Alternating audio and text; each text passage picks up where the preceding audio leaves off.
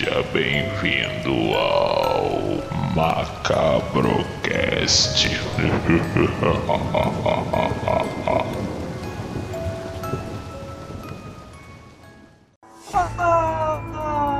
Olá, macabra! Espero que todos estejam bem. Sejam bem-vindos voltando depois de um, de um tempo que nós ficamos para. Vocês sabem muito bem porque eu estava meio que de luto pelo falecimento do meu pai, mas agora a gente está voltando, estamos voltando com força, estamos voltando com tudo e estamos voltando com o pé na porta. Hoje o tema vai ser sobre casos famosos internacionais sobre relações abusivas, dando continuidade aos, ao que nós falamos que foram casos no Brasil. Então, é, antes de mais nada, eu queria falar que a minha antologia, o edital está aberto, Mais Amei Você, com uma parceria da Dark Books, editora Dark Books, a minha antologia está lá em aberto. Nós queremos formar esse novo aumento de violência e de feminicídio. Vamos abrir os olhos com o terror, galera. É o terror para conscientizar, é o terror para escandalizar, chocar e fazer a galera pensar. E antes de mais nada, nós já vamos começar hoje. Nós temos uma convidada especial, ela que participou do outro, ela que está aqui de novo, ela que é uma escritora, ela que é uma assistente social, ela que, que conhece muito bem a causa a fundo. Lia, dá um oi para a galera, Lia. Olá, boa noite. Estamos aqui, né, para gravar a segunda parte desses casos abusivos de relacionamentos abusivos, né, e dar um alerta para a sociedade aqui no canal do Macabrocast. Muito obrigada pelo convite. Isso aí, gente. E mais uma vez, quem é ela? Ela, nossa apresentadora, é a segunda princesa no meio do jogo, a outra no meio dos. Ela, louca do filme, louca, dá um oi pra galera louca. E aí, people do Macabrocast? Tava com saudade de gravar com vocês, então a gente tá aqui de novo, depois desses momentos turbulentos. E aí, agora a gente vai fazer a parte 2, só que agora international. Direto de vários países ou de grande parte dos Estados Unidos, estranho isso.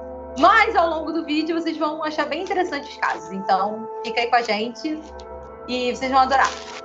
Isso aí, galera. E ele, nosso segundo apresentador, junto comigo, ele que é o cérebro por trás do Macabocast, o Macabocast por trás do cérebro.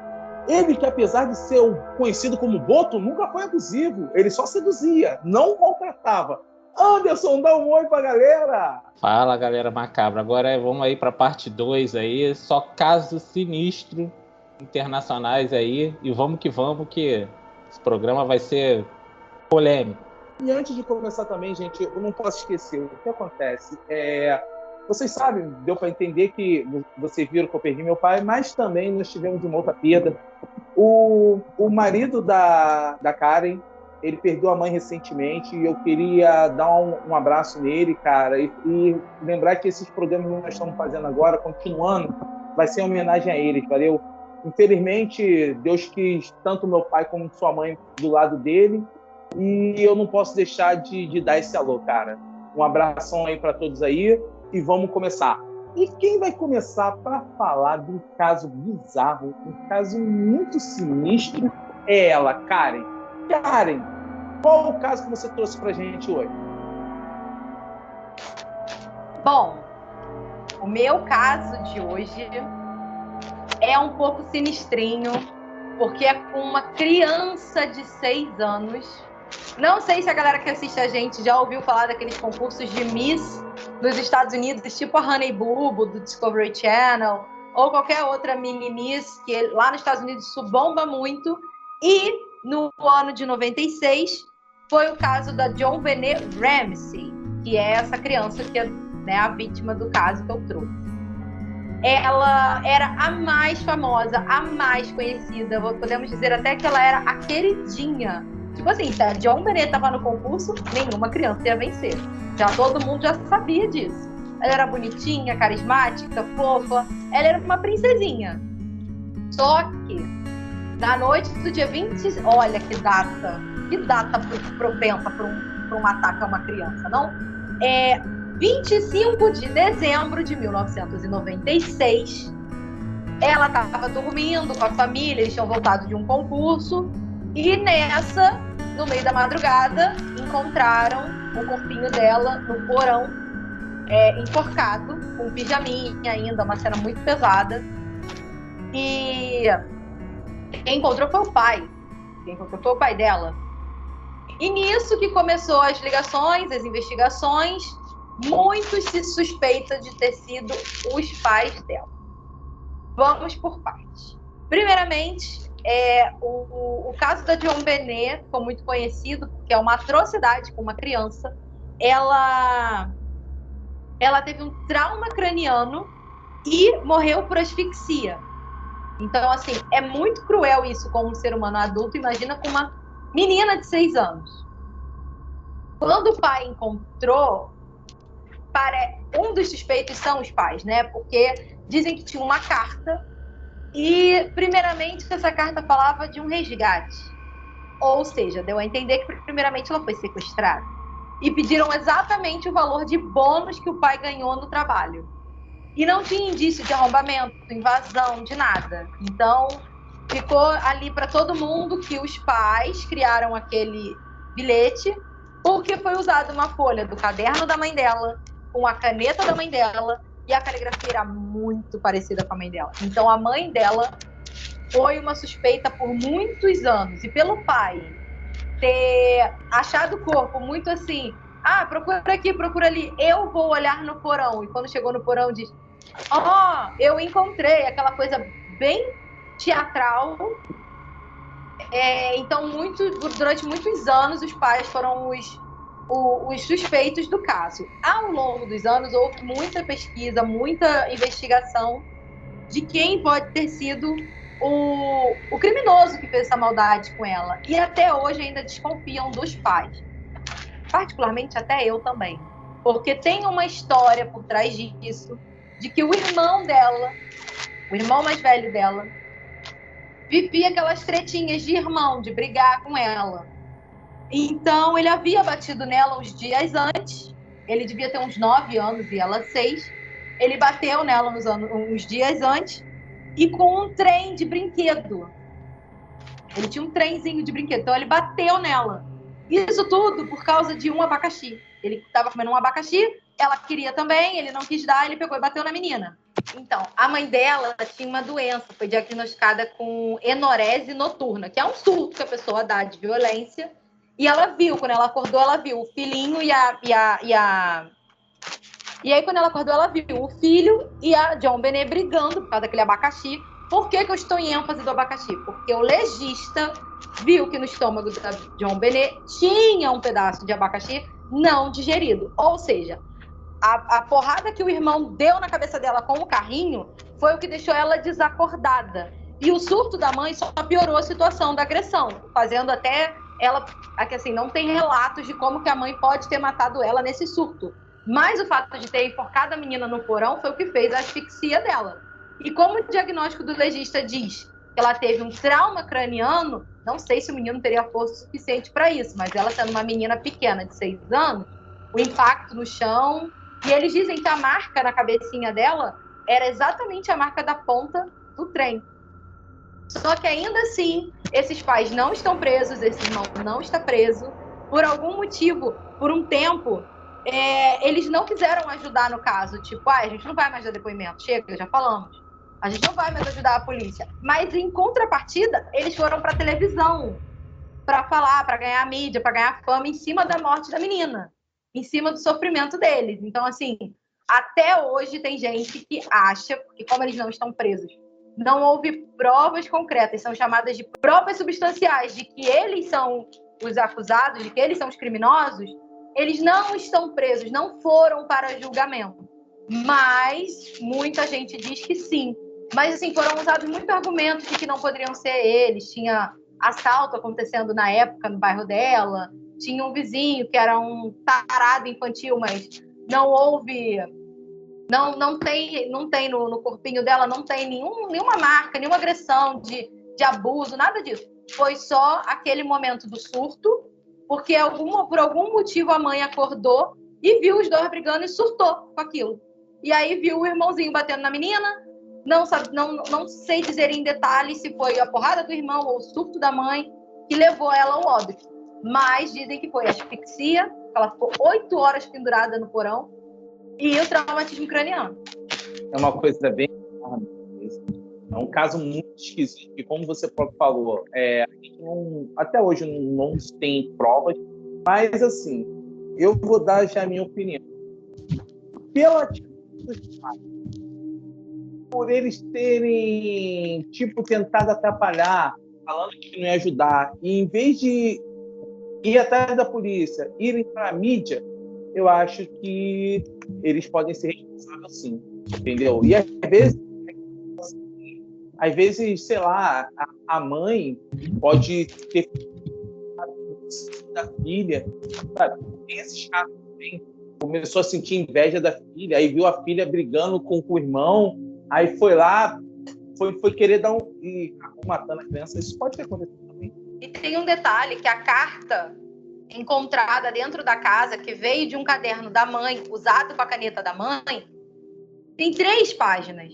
Que maluco psicopata invade uma casa, mata uma criança e tem tempo para escrever uma carta de três páginas pedindo resgate no valor do reembolso de bônus do pai. Era o valor exato do bônus que o pai da menina recebeu no fim do ano. E era esse o valor, eles não botaram nem, para mais nem para menos, era o valor exato, com todos os centavos de dólares que o cara recebeu. Mas três páginas, que maluco escreve uma, um negócio de três páginas? Com caligrafia, assim, de mão, bonitinho, com paciência e calma. Então, e não tem sinal de arrombamento, não tem nada. Então, muito se desconfia até hoje de que todo o ataque, toda a invasão veio de dentro da casa. E, Anderson, qual é a sua opinião em relação a esse caso? Cara, é, eu conheço esse caso por alto, assim, não, não a fundo. E, é, nas poucas pesquisas que eu, que eu fiz relacionado ao caso, mostrou que é, são atualizações né, do, do caso anos depois, né? É, foram, já, já tinham se passado tipo 12 anos né, da morte da menina. E essa promotora deixou bem claro que os pais definitivamente não tinham nada a ver com o caso. Porque teve. Isso foi o que a promotora alegou, por causa de questões de amostra de DNA, tal. E fizeram uma. Isso anos depois, né? Fizeram todo um estudo de novo para ver e apontava que as análises, né? técnicas apontavam que tinha sido uma pessoa de origem hispânica. Não sei como eles chegaram a essa conclusão da característica de ser hispânico só pelo DNA, entendeu? E, e teve um lance também que aconteceu que a isso já em 2019, recente, uma, o Michael Vail, né, levou a polícia uma carta escrita por um amigo, Gary Oliva, o nome do cara onde ele meio que confessava o crime né, nessa carta. Vou até ler a carta para vocês aqui. Ele fala assim, o Gary: Ó, nunca amei ninguém como amei John Bennett. Eu a deixei dormir e sua cabeça bateu e eu assisti morrer. Foi um acidente. Por favor, acredite em mim. Ela não era como as outras crianças. Aí já mostra aquela questão que a gente estava falando, né? De a obsessão, né? se é que isto é verdade. E, esse, e o Michael já tinha esse Gary como suspeito, porque no dia do assassinato da menina lá atrás, ele havia recebido uma ligação desse amigo dizendo que havia machucado uma menina, mas ele não se referia à filha do cara. Tanto que esse Gary ele cumpre uma pena de 10 anos de prisão por posse de pornografia infantil e outras fotos de criança, que incluíam imagens da autópsia da John Bennett, cara. E ele já era sido investigado como suspeito desde 2012. Então, a reviravolta nessa história toda dá a entender que quem cometeu isso, por mais que as provas indicassem, davam a entender que poderia ser as questões de um irmão com ciúme e tal, mas já tá aqui tá apontando que era esse cara. Agora, o que é a verdade, meu irmão, é, eu acho que a gente não vai saber, mas essa é o que dizem que é a verdade no momento. Agora, os detalhes e os pormenores, é um caso muito complicado mesmo, e tem todas essas provas que até a Karen citou, que demonstram um caminho mas a investigação está indo para outra direção totalmente oposta. E Lia, você conhecia esse caso? Qual é a sua opinião? Por alto, essa parte que o Anderson falou eu não conhecia, né? E assim, a minha opinião profissional é que é muito perigoso o universo business para uma criança. É muito perigoso a adotização da criança. Isso eu não estou falando em aspectos de roupas adultas em criança. É inserir a criança num ambiente de trabalho é, pelos pais, no qual eles tiveram, eles tiveram vantagens com a menina quanto viva e ainda tiraram vantagens dela quanto morta. Então, assim, tanto ela em vida quanto em morte, houve um oportunismo da família. Então, assim, quem matou, como matou, é, se torna um mistério porque as pessoas querem assumir ainda uma, uma, uma culpa, digamos, dependendo do nível de psicopata que esteja a pessoa, para atrair mais holofote em cima deles, para atrair mais fama em cima deles, né? Ah, isso já e assim, não sei que tipo de mente doentia, mas tem pessoas que é, querem isso para si. Então é um caso que para mim, no meu entender, na, é, quando eu fiquei sabendo, eu acredito que o assassinato dela foi dentro de casa pela mão dos próprios familiares. Isso aí, cara. É um caso muito bizarro mesmo. E só o futuro, a justiça vai realmente nos dizer, com provas, que quem foi o, o culpado desse assassinato. E agora, eu vou partir para outro caso. Eu que vou começar a falar agora. Eu vou falar de um caso muito, muito famoso, que é da artista, atriz, que fez um dos meus filmes de terror preferidos. Na verdade, no meu top 10 é o segundo melhor filme de terror que eu vi na minha vida, depois de Exorcista, se chama Poltergeist. E eu vou contar a história da Dominique Dunet. Quem foi Dominique Dunet? Foi a que fez o papel da irmã mais velha daquela família do filme Poltergeist. Entendeu? É... Ela, não sei se, se, se vocês sabem, ou alguém conhece a história dela, ela foi assassinada pelo namorado. E agora eu vou contar mais ou menos como que foi essa história. A Dominique Dunet, ela nasceu em 23 de 11 de 1959. Ela era filha de Ellen Beatriz Lene e o pai Dominique Dunet. E o namorado dela se chamava John Sweeney. Mas esse cara, ele era dono era de um, de um restaurante badalado. Ele era chefe de um restaurante badalado. E ele começou a namorar com ela, só que a família toda era, era meio contra, cara, que esse cara ele era extremamente maluco, ele era, ele era ciumento, possessivo, ele era abusivo, ele não deixava, ele afastou ela da própria família.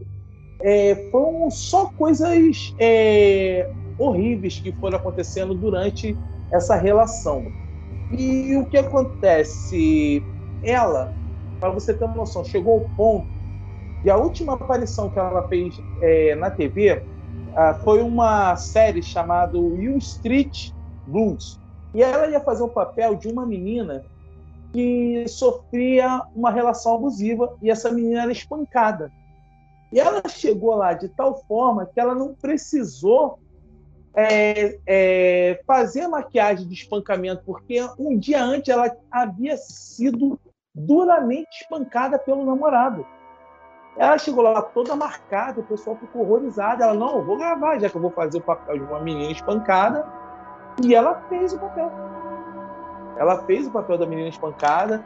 E assim, a história da morte dela é, é meio. É uma tragédia, só que é uma coisa assim meio. O cara espancava ela. Ela se separou do cara umas duas vezes. E o cara ia lá, conversava, pedia perdão ela ia e voltava pro cara. Ele tentou matar ela, enforcada. O, o amigo que separou, ela ficou um tempo separada do cara, mas mesmo assim resolveu dar mais uma chance. E essa última chance que ela deu foi o que ocorreu a tragédia. É, o, como é que foi que aconteceu? O cara chegou lá, ela estava ela tava morando com, com, com esse amigo, é, dividindo um apartamento com a casa.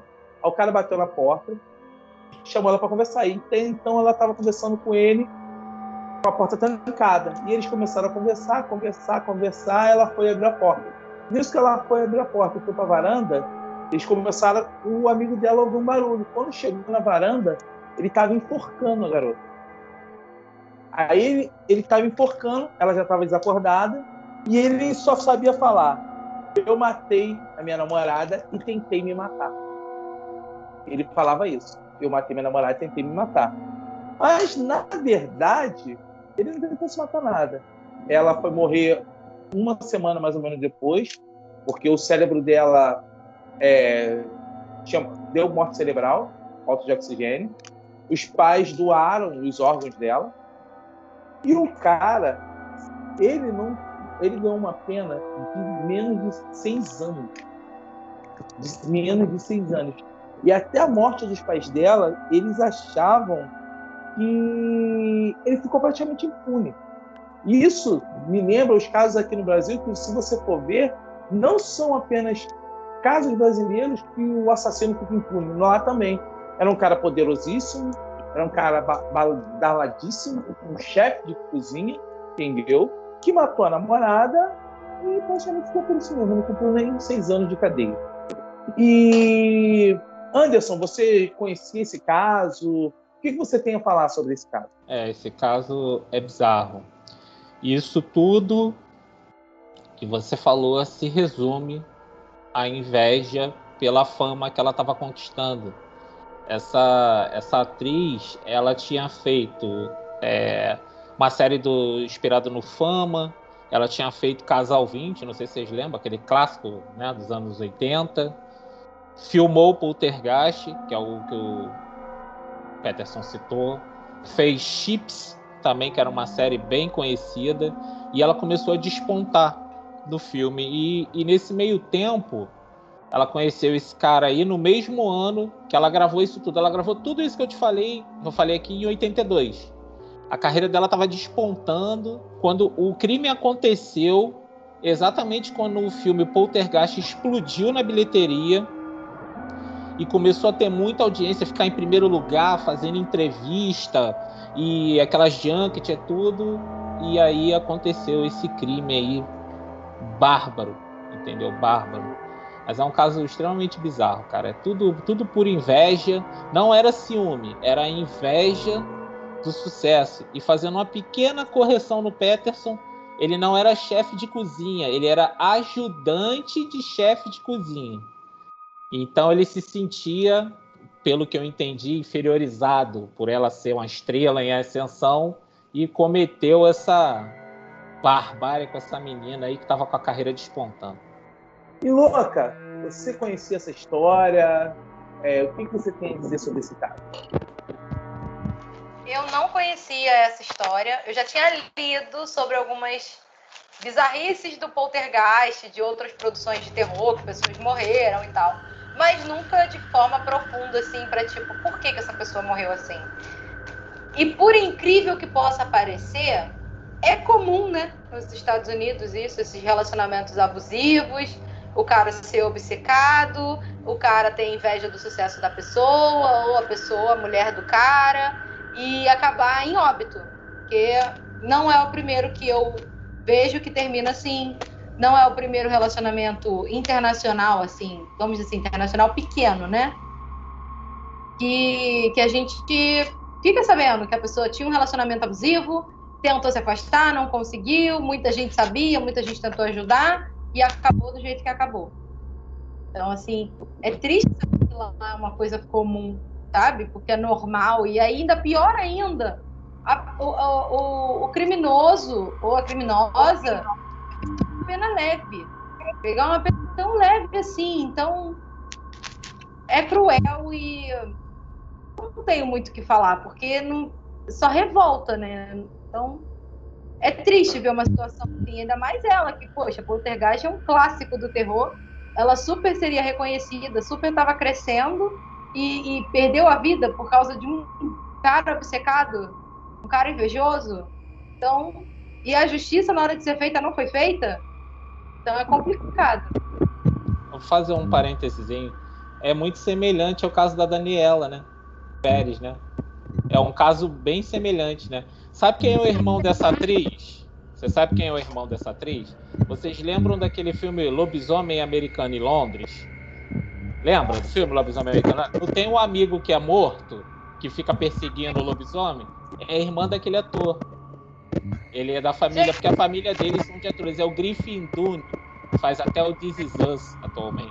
Falando que é comum, porque tem um filme chamado Star 80, Star 80, que é Estrela 80, que é a história de uma Play Bunny, uma coelhinha da Playboy, que ela fica famosa, porque ela virou coelhinha da Playboy, então ela é uma modelo super conhecida dos anos 80, bem início dos anos 80. E em cima disso, ela faz a vida dela, ela faz a fama dela, só que ela já tinha um namoradinho, e aí ela continua a vida dela normal. Ele, ele até então apoiava. E do nada ele começou a ser agressivo com ela, violento com ela. Só que ela estava crescendo na vida, estava prejudicando a vida, a vida dela como modelo, então ela se separou dele, só que ele não deixou ela em paz. E aí ela foi e mudou de casa, mudou de vida, mudou de tudo. Um belo dia para fazer o divórcio e tal, porque ela estava com outra pessoa. Ela ah, vem aqui em casa e a gente vai assinar o divórcio. Então tá bom, eu vou aí, eu vou assinar o divórcio. Ele levou uma espingarda. Ficaram só os dois. Ele, ele abusou dela sexualmente e mandou ela deitar no chão com a cara para baixo. Ele atirou na cara dela e depois ele se matou. Mas ele se matou num, num esquema que o corpo dele ia ficar por cima do dela para tipo, morremos juntos. Porque ele era muito obcecado por ela, ele não suportava a fama dela, ele não conseguia é, é, viver de uma maneira de que ele, é, alguém que ele amava, era almejado e amada por outros. Ele não conseguia viver com essa informação. Então ele tinha ele meio que, ele acabou com a vida dela porque ele ficou maluco quando ela deixou ele. Ele ficou palido. Ele, ele era daqueles tipo golpista, de viver dando golpinho. Igual, meio, meio parecido até com o marido da, da Linda Lovelace também. Tirar proveito dos outros, das coisas. Então, quando ela cortou isso dele, ele surtou.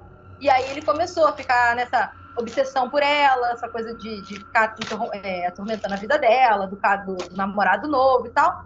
E ele acabou desse jeito. Então, para mim, quando eu escuto que nos Estados Unidos acontece isso, e é uma, e é uma coisa tão comum, eu fico horrorizada, porque isso aconteceu nos anos 80. Esse aí aconteceu também nos anos 80. E olha quantos já, deve, quantos já devem ter ocorrido nos Estados Unidos e a gente nem sabe. E aí a justiça, em vez de fazer justiça, prender os caras de verdade, não, tipo, menos de seis anos. É muito cruel o negócio desse, é muito cruel. E Lia, é, qual é a sua opinião sobre esse caso? Você conhecia? Não, eu realmente não conhecia. Já tinha ouvido falar das bizarri bizarrices do, do filme, né? Do que houve com, com os personagens e tal, mas sobre esse caso, não. Mas isso é, é comum antes, durante, e ainda vai ser muito comum anos à frente. É, questão de ciúmes, questão de é, a, a, mulher ganhar mais do que o homem, a mulher ter uma notoriedade maior do que o homem, isso ainda é, machuca o ego masculino. É, é muito mais comum do que vocês podem imaginar esse tipo de crime, no qual o companheiro acaba é, matando a companheira, tanto por ele achar que ele é o dono dela, quanto também por inveja, por a companheira estar tá se dando bem e ele não. E assim, eu vou te falar uma coisa: esse caso, ele chegava a ser uma lenda urbana, porque na minha época, anos, primeira vez que eu ouvi falar desse caso, porque ele vem junto com, a, com as lendas do que aconteceu com o filme Poltergeist, Primeira vez que eu ouvi falar, é, diziam que esse cara ficou maluco matou a garota com um machado. Partiu a cabeça dela com machado. Tanto que há pouco tempo que eu fui descobrir que ele não tinha matado ela com machado. Ele tinha matado ela estrangulada. Mas na minha época, eu não sei se antes você tinha ouvido falar isso. É, uma das lendas era que ele, que ele tinha matado ela com machado. Mas Sim. na vida real, é, aí eu descobri que não. Mas isso, ó, desde. É, é, é, é, uma das coisas do, do poltergeist, é, poltergeist junto com a, com a morte da menina, com um problema no estômago também. É um caso bem, bem bizarro. E agora, quem vai trazer outro caso famoso, famosíssimo pra gente é o Anderson. Anderson, qual o caso trazer pra gente? Então, galera, o caso que eu vou trazer agora é um caso bem famoso, que é o caso do ex-jogador de futebol americano que jogou em vários times famosos lá dos Estados Unidos e ator também norte-americano, que é o caso do O.J. Simpson. Curiosamente, na data que se comemora o Dia dos Namorados aqui no Brasil, é, a duros golpes né, de, de, faca interromperam a vida ali da, de amigos, vamos assim dizer, nos Estados Unidos. Por volta do dia 12 de junho de 94, Nicole Brown e o Ronald Goodman foram vi violentamente assassinados na, na casa dela, né? E o principal suspeito dessa história toda aí era o O.J. Simpson, que era o ex-marido, né, da Nicole. E em razão dessa grande exposição do caso, o, o, o processo, né, apurava que, que o Simpson era autor do, do assassinato, virou um, um, um estudo de, de processo penal midiático, porque isso foi extremamente noticiado. A mídia acompanhava o julgamento e toda a investigação, assim, como se quase um show, assim. A gente já até viu isso aqui, nós citamos no outro programa o caso da Eloá, que foi um caso muito parecido, né? Que teve uma repercussão assim, né? De toda imprensa ali tá, tá cobrindo, né? O, o caso e, e, fazendo todo aquele sensacionalismo ali que também acontece lá no, nos Estados Unidos, né? E essa, essa, a vítima, no caso, Nicole Brown, ela começou a ter relações com o O.J logo após ele ter se separado da, da primeira mulher dele, né? E eles tiveram dois filhos, tal, e só que o, o OJ, ele, ele sempre era muito ciumento com ela, e muito violento. Tanto que no, no mesmo ano que eles oficializaram a união, o Simpson, utilizando-se de um bastão de beisebol, quebrou os vidros do carro dela, ele teve uma crise de ciúme bizarra, assim, e foi ali que foi o start de todas as agressões que vieram à frente, né? E a separação deles dois ocorreu tipo uns sete anos depois, né? Com todo esse relacionamento abusivo, ela sofrendo, ela falava, ela, ela comentava até com algumas pessoas, né? Que por motivo que ela saiu porque ele era extremamente agressivo e possessivo. E mesmo após essa separação, o Simpson sempre se mostrava muito agressivo com ela, né? tendo inclusive chegado a invadir a casa dela numa situação ele já separado tal e essa situação foi de uma agressividade tão grande que ela teve que se trancar na, na, na cozinha né para se refugiar porque ele ia matar ela ali naquele dia então todos os elementos desse crime apontavam ele como autor por causa de todo esse histórico que ele tinha e esse intenso sentimento de ciúme, né, que ele tinha por ela. Era muito doido isso. Ele não tinha pela primeira esposa que ele teve relacionamento, mas com essa é, ele era extremamente obcecado pela mulher e, e cinco dias depois do assassinato dela, o Simpson foi acusado de do duplo homicídio dela e do do amigo que é, eles falavam que era amigo, mas eles estavam o cara que foi morto com ela estava começando a ter um relacionamento com ela. Então, isso aí provavelmente, além de toda a perturbação que ele deve ter, gerou o gatilho para ele ir lá e fazer a barbaridade que ele fez. E quando ele, o, ele foi indiciado, né, como o principal suspeito, começou ali toda uma. A mídia caiu em cima, pô, ele é o suspeito, ele é o suspeito, até que ele fugiu.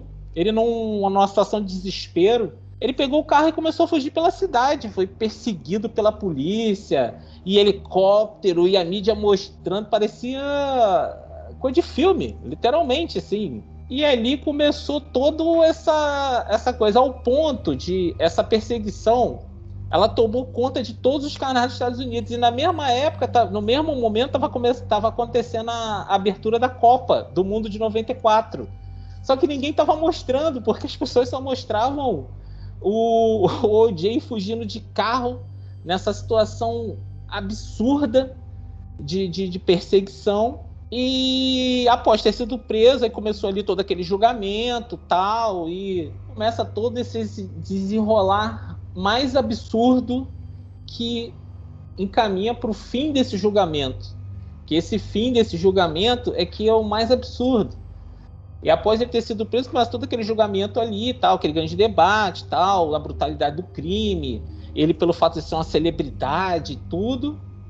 Mas por se tratar de um homem negro sendo acusado de matar duas vítimas brancas, o júri, que na época foi composto por é, 12 jurados, sendo que a maioria eram de pessoas de cor negra, isso e a contratação que quem defendia ele no começo do caso era até o pai das Kardashian, da, da Kim Kardashian, daquela galera ali. Então ele, no começo, ele começou a fazer todo o papel tal, e o, o, Jay, o Jay Simpson, quando ele viu que, os, que as coisas estavam se fechando para ele ser condenado, a, a, outra equipe jurídica que ele contratou para assessorar o pai da Kardashian e depois botar o pai da Kardashian de lado, ele meio que falou assim: ah, a gente precisa de um advogado negro que defenda causas negras para a gente reverter a história. É isso mesmo que vocês estão ouvindo. Eles queriam fazer com que fosse. com que ele, pelo fato de ser negro, ter ascensão e ter sido quem ele foi, que ele estava sofrendo uma perseguição racial e não tudo o histórico que ele fez ali durante todo o processo. E as provas técnicas ali periciar da situação só apontavam para um único caminho, que tinha sido ele, não tinha outra pessoa. E, e, a defesa do jogador, né, muito habilidosa, levou essa discussão, como eu falei, para uma questão toda racial, até que teve um ponto chave da situação, que foi a luva encontrada na cena do crime. E o advogado de acusação, advogada, desculpa, que era uma mulher, ela falou: não, ele tem que botar uma luva de, de golfe, jogador de golfe, né? Quem joga golfe. E ela falou: não, ela tem que provar, porque essa luva foi achada na cena do crime, então se ele colocar a luva e a luva encaixar na mão dele, ele é o assassino. Era grande chave ali para resolver esse mistério. E o que, que aconteceu? A luva não coube na mão dele. E por fim, o veredito do júri concluiu que por causa dessa informação, o OJ era inocente. Entendeu? E teve toda a repercussão e ele, gente, foi inocentado de um crime bárbaro desse por uma falha de uma prova técnica da situação.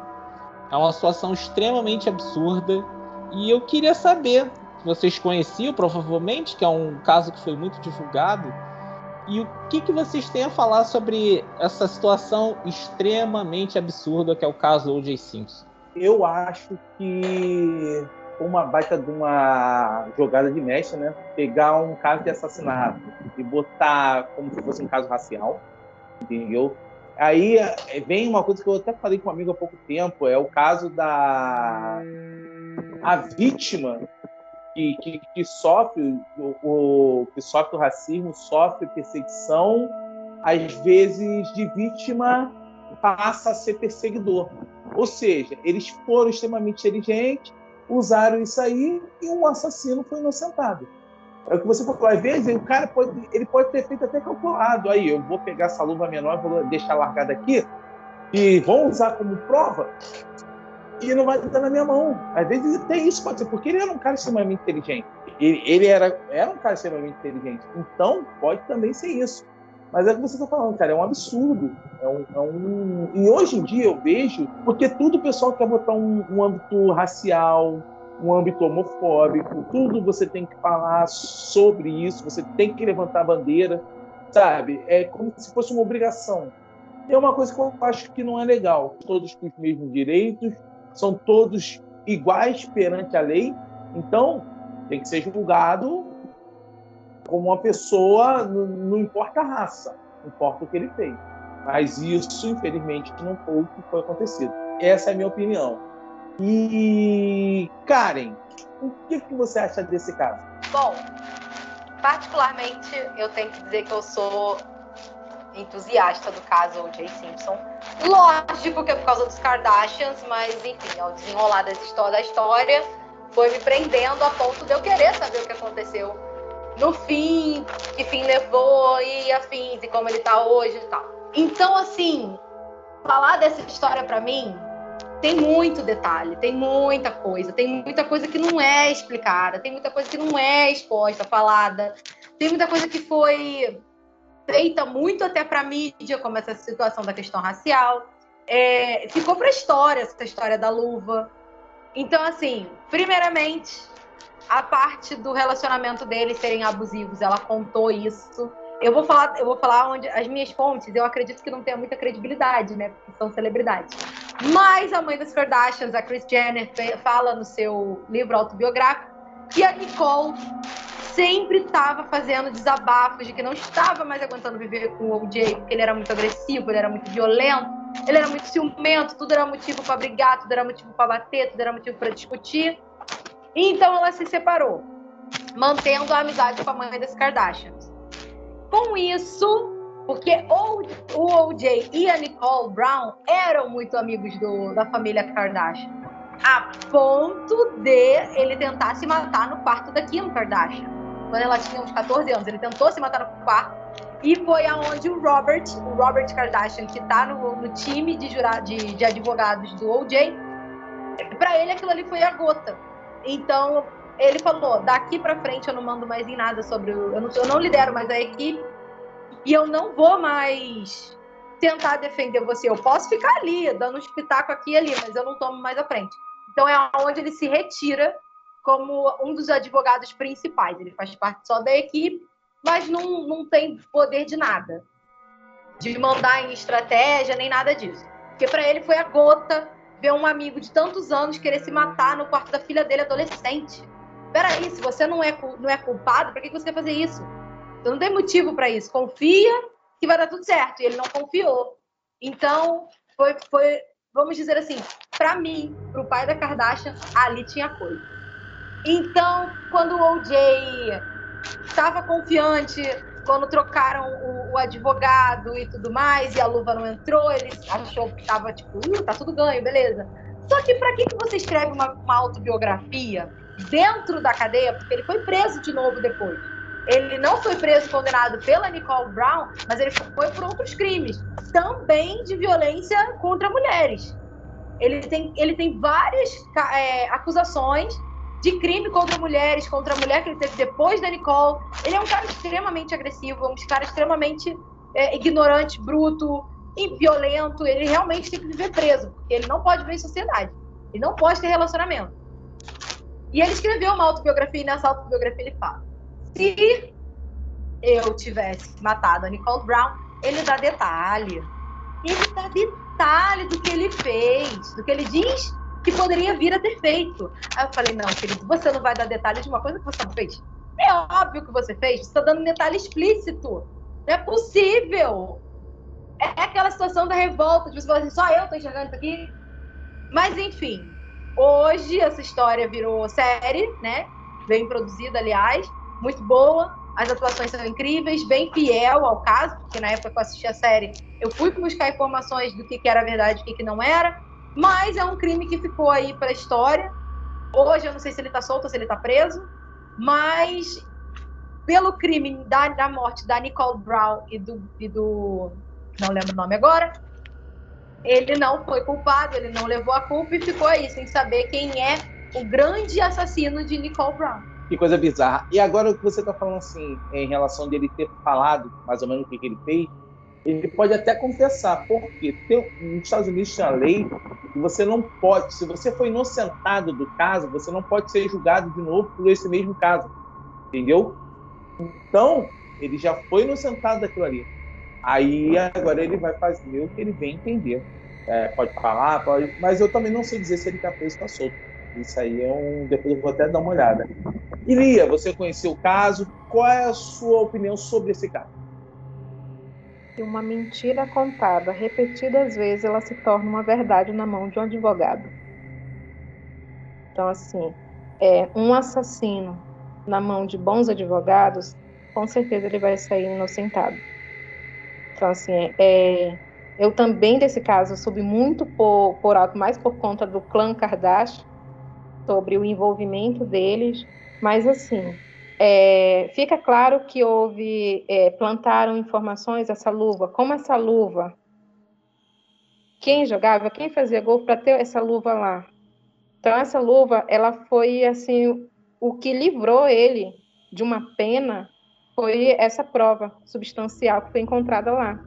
Como eu posso determinar que uma pessoa não é assassina porque foi encontrado um objeto dentro do quarto que teria Estamos falando de quê? De Cinderela? Gente está falando de um assassinato.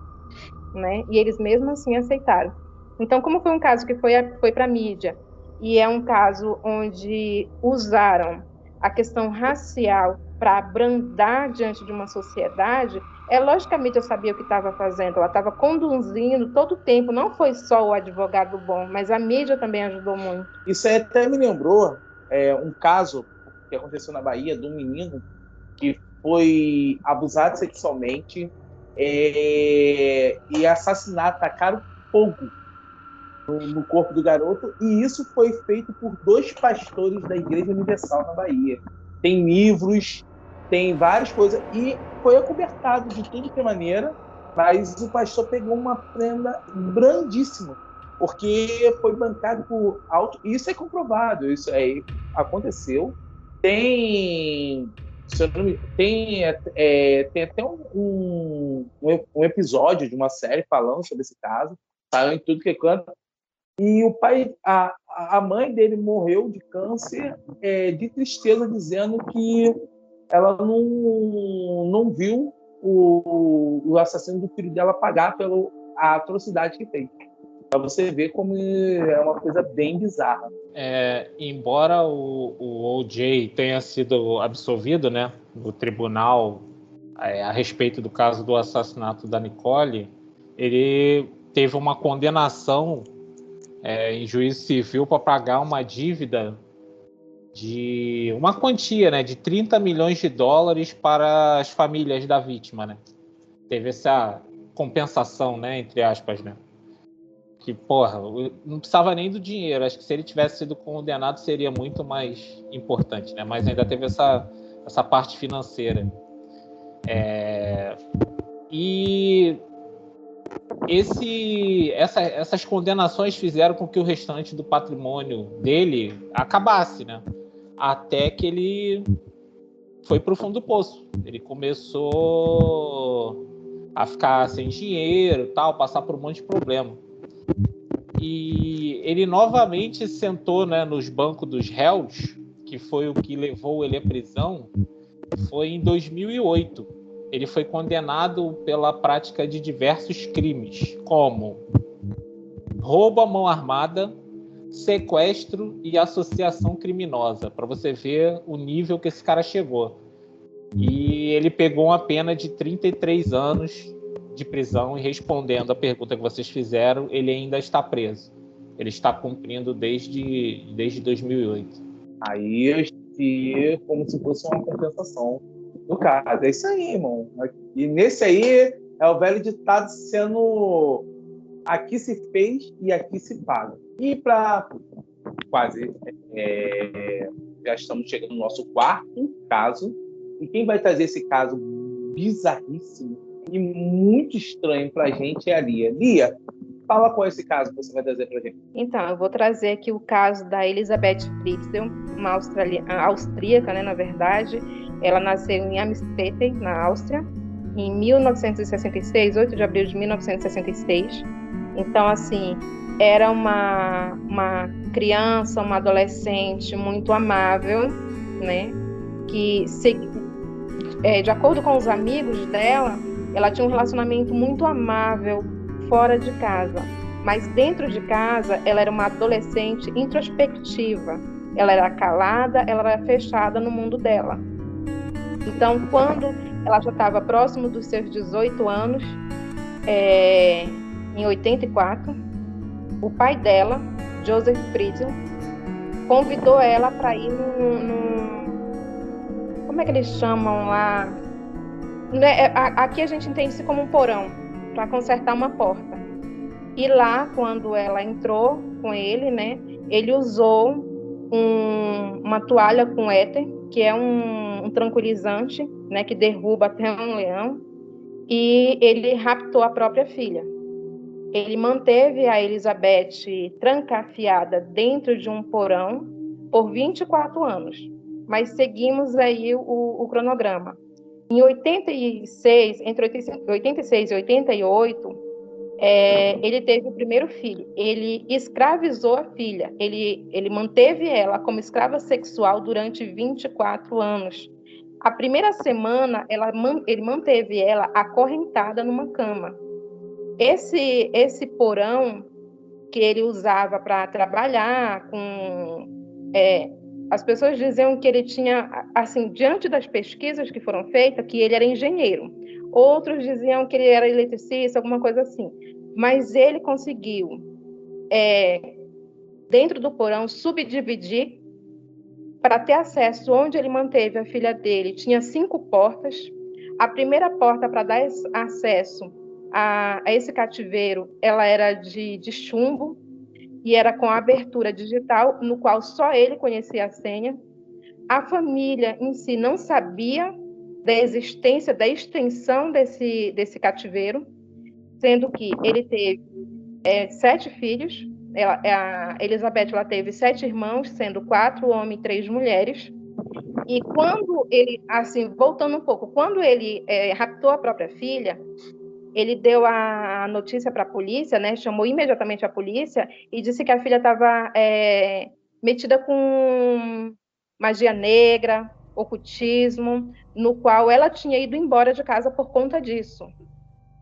A família dela começou a perguntar, perguntar, e para onde está minha filha? A mãe de Elizabeth começou a perguntar. Ele entrava no cativeiro, obrigava a Elizabeth a escrever cartas a, a, a punho tranquilizando a família de que ela tinha ido embora, que ela não aguentava mais aquela vida e que ela ia tentar uma vida melhor em outro campo. Aí a mãe e os irmãos acabavam ficando tranquilos quanto sabiam que ela tinha ido embora. Ela já era de maior, 18 anos, então ela tinha tomado rédeas da própria vida. Mas o que eles não sabiam é que ela estava sendo mantida em cativeiro. Então, em 80, entre 86 e 88, ela teve o primeiro filho, a filha mais velha, e dois anos depois ela teve mais outro filho, né? E assim ela teve sete filhos em cativeiro, sendo que uma das crianças, que as, é, as notícias falam que foi o primeiro filho dela que morreu e outras dizem que foi um dos gêmeos que morreram. Sendo que três dos seis filhos vivos, o pai acabou levando, né, e deixando na porta da sua casa, como se é, a Elizabeth não tivesse tido condições de criar os filhos, né? E com mais uma cartinha deixava uma criança na porta da casa. E eles acabaram criando três dos filhos, né? E outros três ficaram é, junto com, com a Elizabeth no, no, dentro do cativeiro. E anos foram se passando. A menina foi raptada com 18 anos, né? E ela é, passaram-se 24 anos ela lá dentro.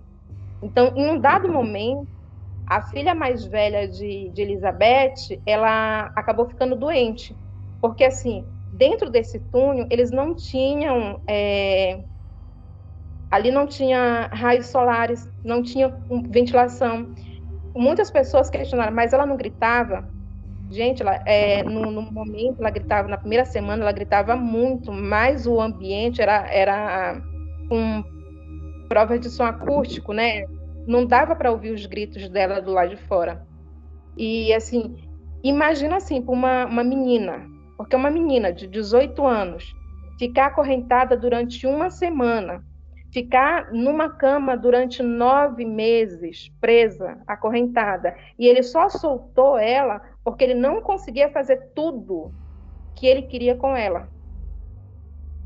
Ele não conseguia fazer certas coisas no âmbito da, do abuso sexual foi que ele soltou ela. E como ela já tinha, havia gritado, não tinha como ela se defender, e ela foi aceitando aquilo. Ela foi aceitando, foi tendo seus filhos, é, foi tendo. A, não é nem aquele o amor o pai, ela nunca desenvolveu sentimento algum pelo pai. Então, assim, após anos, após 24 anos de prisão, a filha mais velha ela acabou adoecendo e a Elizabeth ficou desesperada com a menina doente e assim pedia para ele, né, leva ela para o hospital, me ajuda, vamos levar ela para o hospital, que ela vai morrer, ela vai morrer. E ele acabou cedendo. Numa noite ele pegou a filha e levou e abandonou na frente de um hospital, no qual ela recebeu atendimentos, né? Mas assim, pela equipe médica que recebeu ela. Começaram a fazer perguntas. Uma menina que tinha um, um, um, problema na pele, era uma pele que não pegava sol, não falava nada com nada, coisa com coisa. Uma menina que não tinha documentos, ela estava com 19 anos. Tipo, a mãe dela foi raptada com 18, a filha já estava com 19 anos, sendo criada num ambiente fechado, pequeno, né? E ali os médicos começaram a questionar. Foi uma coisa que chamou a atenção da mídia. A Elizabeth, apesar de estar em cativeiro, já nesses dados momento, eu acredito que ele já tenha colocado uma televisão lá por conta das crianças, para entreter crianças, porque foram seis filhos que eles tiveram lá dentro. Sete filhos, na verdade. E seis, é, um deles morreram. Então, assim, a Elizabeth acompanhou as notícias da própria filha, que uma, uma jovem tinha sido abandonada na frente do hospital e eles queriam informações, né, porque ela, ela apresentava sinais de maus tratos. Foi aí mais uma vez, Elizabeth começou a pedir né, para Joseph levasse ela, que ela não ia dizer nada, para a polícia e tudo mais, e enfim, ele aceitou. Em 19 de abril de 2008, foi quando a polícia começou a fazer o apelo, e no dia 27 de abril, a Elizabeth, ela finalmente ela foi é, deixada para encontrar a filha. E lá, como ela mais uma vez, a Elizabeth não dizia muito sobre a situação, é, os policiais falaram que iam acusar ela de maus trato. Foi quando, sob custódia né, da polícia, que ela já ela ia ser culpada pelos maus tratos da filha. Foi sob custódia que ela acabou contando toda a história. Toda a história de abuso, toda a história que ela sofreu durante 24 anos sendo abusada sexualmente pelo pai, tendo filhos do, do pai, né? E Joseph foi preso no dia 27 de abril de 2008, sendo que ele foi muito frio durante o interrogatório dele, ele foi uma pessoa muito fria. A princípio ele quis mentir a respeito da história, mas os fatos por si eram muito gritantes né? E no ano de no dia 18 de março de 2009, Joseph Fritzl ele foi condenado por sequestro, cárcere privado de seis crianças e mais a filha, abuso sexual, assassinato porque acredita-se que a morte da criança que é, morreu três dias após o nascimento foi por falta de atendimento médico então ele pegou uma pena máxima por abusar da própria filha. Então é esse caso que eu trago para vocês. Cara, é o que eu falei. É um dos casos mais bizarros que eu já vi na minha vida. Só que não foi o único. Eu acho que eu já vi uns três parecidos com esse. Não sei se, se minha memória não falha. Teve um, se eu não me engano, nos Estados Unidos teve um parecido. Também teve um, se eu não me engano, na Alemanha e um no México. Praticamente a mesma coisa. E aquele filme, não sei se vocês viram, O Quarto de Jack, ele é inspirado em um caso desse aí. Também tem aquele filme de uma garota que também ela ficou presa num porão. Um filme, ele é um dos filmes mais perturbadores da história também. Cara raptou a garota e botou ela num porão. Ou seja, isso não é um caso. É um caso muito bizarro, mas tem alguns parecidos com esse. Entendeu? Petro, um, um parêntese aqui. É, ficou muito difícil de é, acreditar que ela tinha sido raptada ou qualquer outra coisa no início, porque assim, ela já era uma adolescente que vinha sofrendo abusos sexuais. Ela não, ela não começou a ser abusada no momento que ela foi raptada ela já vinha sofrendo esses abusos antes, tanto que ela tentou fugir uma vez e não conseguiu e voltou.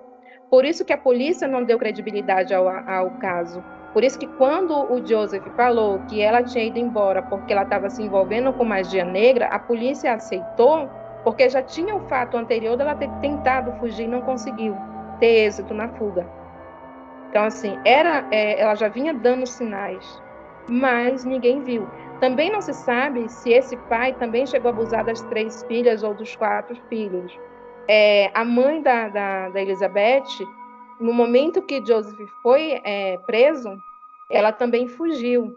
Então não se sabe se ela sabia do caso, se ela teve envolvimento no caso. Ninguém nunca soube por que, que ela fugiu, né? Quando o Joseph foi preso, se foi por medo de envolverem ela na, na história ou não. Então assim, é um caso de abuso extremo, extremo mesmo, porque é, será que ele não abusou dos filhos também lá dentro?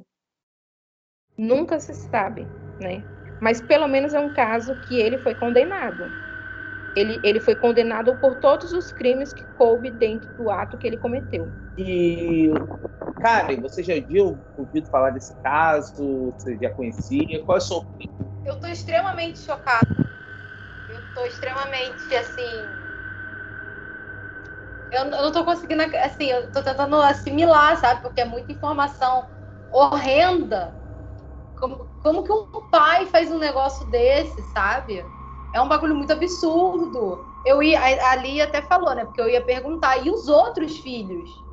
Os outros filhos não, não sentiram isso? Do nada a irmã sumiu? Mas aí a Lia já falou, né? Ela vinha sofrendo abusos. Ela, para muitos, ela já era a problemática da situação. Então, se sumiu, então não deu, não deu credibilidade, ficou na história mesmo que o pai contou.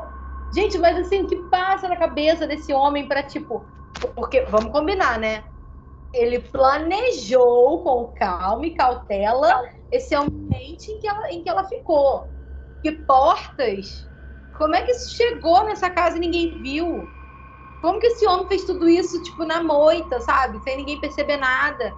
E do nada ele sequestrou a filha. Por que essa filha em tantos, sabe?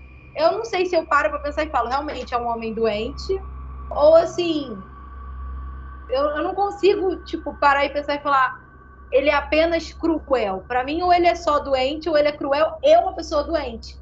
Que saiu junto pra crueldade nessa história, sabe? A mãe fugia. Pode ser nessa história do não queria ser né, indiciada junto, condenada junto, presa junto, se misturar e tal. Mas, gente, é, um assunto, é, uma, é uma história muito absurda. Me lembrou também o, o, o, filme do quarto do Jack, só que a menina não é parente do cara. Mas me lembrou bastante a história. É um absurdo isso. Como que ninguém fez nada? Tipo, ninguém ouviu, ninguém procurou saber. Era no porão de casa, gente.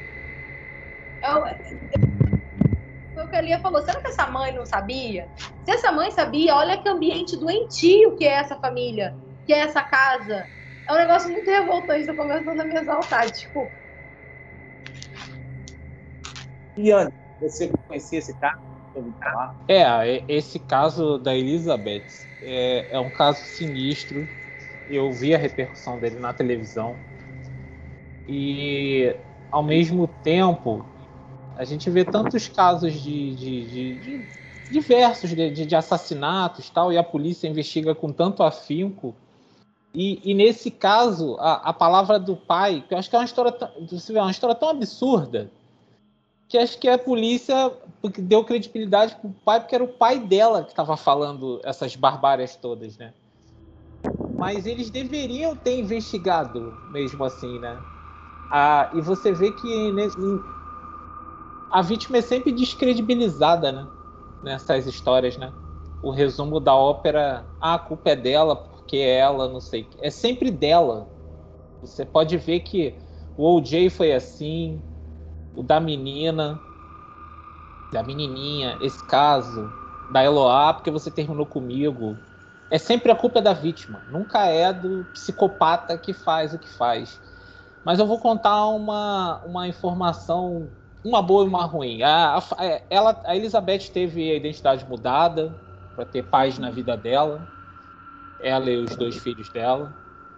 E em março agora de 2019, um jornal até austríaco disse que o pai Joseph continuava preso, né? Que ele está com 83 anos, até agora 85, né? Que foi em 2019 isso. E ele já estava sofrendo de demência por causa da idade e tal. E o jornal também escreveu que a Elizabeth conseguiu casar, cara reconstruir a vida. Isso, isso é, acho que uma pessoa que vive tudo isso que foi narrado até agora e ela conseguir amar uma pessoa, um homem novamente, eu, eu não sei explicar a força dessa mulher, porque é uma parada surreal. Porque eu acho que uma pessoa que vive tudo isso, acho que ela nunca mais ia querer ver homem de espécie nenhuma, mas não. ela conseguiu reconstruir a vida dela. A filha dela mais velha, que está com em torno de 31 anos, estaria namorando, vivendo a vida. O filho mais velho também, de 30, que é a diferença de um ano, estava planejando ser marinheiro tal. E os outros filhos dela também trabalhariam lá na cidade. Ela continua morando lá, em Amstetten, né? Que fala, não sei como é que pronuncia esse nome. Ela continua lá. Só que tem uma informação que agora é a parte ruim. O Joseph, que é também conhecido como o monstro de Amstetten, né? Que é como ele é conhecido, poderá ganhar a liberdade após cumprir 15 anos de prisão em regime fechado. Pelas contas que eu fiz, ele vai sair em 2024. Quando ele estará com 88 anos, ele terá sua liberdade, mesmo não tendo mais condições mentais de entender o que fez, as merdas todas que fez. Ele vai é? ganhar a liberdade. Se tiver vivo, né? Tem essa. É um absurdo, né, gente? É um absurdo. Eu, eu, essa história aí, cara, bateu assim. Ó, eu tava ouvindo e, e me segurando para não ir às lágrimas, porque é uma história. A gente, todo mundo. É só a Karen que ainda não é mãe, mas a gente tem filho. É muito dolorido. Eu não consigo. É uma conta que não fecha na minha cabeça um pai fazer isso com a filha. Mas acontece. É comum. Acontece muito, gente. Acontece muito. E como até a Lia comentou, a questão sentimental dos parentes envolvidos, dos amigos, entra aquela velha, não, ele não faria isso, não é? Ele não é capaz de fazer. Que isso? Ele é tão legal, como é que ele vai fazer isso? Pai, gente, a mente é doentia, é perversa e é capaz de fazer coisas que esse que a gente está falando é um exemplo pequeno, tem coisas bem piores. Existe uma conta muito absurda de quantas vezes ela teria sido violentada durante esses 24 anos. Então, assim, é muito chocante, é uma coisa comum, não no, no, na questão do, da, de manter a pessoa trancafiada por 24 anos longe de tudo e de todos, mas existe sim a escravidão é, sexual de pai, de tio, de irmão, de esposo, que mantém ali a, a, a pessoa sob um domínio e uma pressão psicológica muito grande. Então, assim, foi uma das coisas que fez eu desistir do serviço social, foi isso, foi é, dar de cara com a parte podre do ser humano, né? De ver tanta violência contra a criança, contra a mulher, contra idoso e até contra homens mesmo, contra homossexuais. Assim, é uma violência assim que tu não aguenta. Quantas vezes eu, eu é, segui em casos e eu saía chorando por conta disso, de não aguentar ver o quão podre pode ser um ser humano. É mesmo. E, assim, uma coisa que eu estava lembrando, é, Karen, você tinha falado que, no, seu primeiro caso, né, que uma pessoa tinha escrevido uma carta de três páginas e quem seria louco de fazer isso? Aí eu estou lembrando aqui, me lembrou um caso que teve um, um cara que ele foi conhecido nos Estados Unidos como bicho-papão, porque ele era, ele, ele, ele era canibal, pedófilo, ele matava, não, primeiro ele abusava, depois ele matava e comia literalmente a carne das crianças. Então, teve um, ele foi condenado à morte. Teve um caso que além dele pegar a criança, abusar, matar, comer, ele escreveu uma carta contando todos os detalhes que ele fez e deu para a família. Enviou para a família. E ele falou, e tem uma parte que eu lembro até hoje, que ele fala assim, ó, é, eu sei que eu sou um monstro, eu sei que eu mereço morrer pelo que eu fiz, mas a carne da sua filha foi a melhor carne que eu já experimentei. E ele contou por detalhes. Isso com uma criança de sete anos. Sete anos. Aí você falou, quando você falou o negócio da carta, foi me lembrando dessa história. desse, de, desse serial killer canibal, que é, é, considerado um dos mais prolíferos de todos os tempos. Eu só fazer um parêntese aqui, o Anderson falou que eu ainda não sou mãe. É complicado. Não é nenhuma questão. Eu penso muito, e eu converso muito com ela, se a gente, uma das coisas que a gente se questiona, fora a questão financeira, de vida e tal, mas aí eu falo para ele, a gente bota uma criança nesse mundo. Com tudo que a gente já viu. Como que faz? E aí eu imagina meu coração. É, é, é, aquele ditado, né? Depois que você é mãe, você não dorme nunca mais. Eu falei para ele, como fica meu coração? Eu vou querer botar meu filho trancado dentro de casa. Eu não vou confiar no mundo. Ah, mas tem que confiar na criação que você deu. Não vou confiar. Imagina uma pessoa desse, um monstro desse faz uma crueldade com o filho meu. Gente, eu não sei o que, que eu faço. Eu acho que eu fico doida, acho que eu vou matar a pessoa. É muito cruel os casos que a gente trouxe aqui.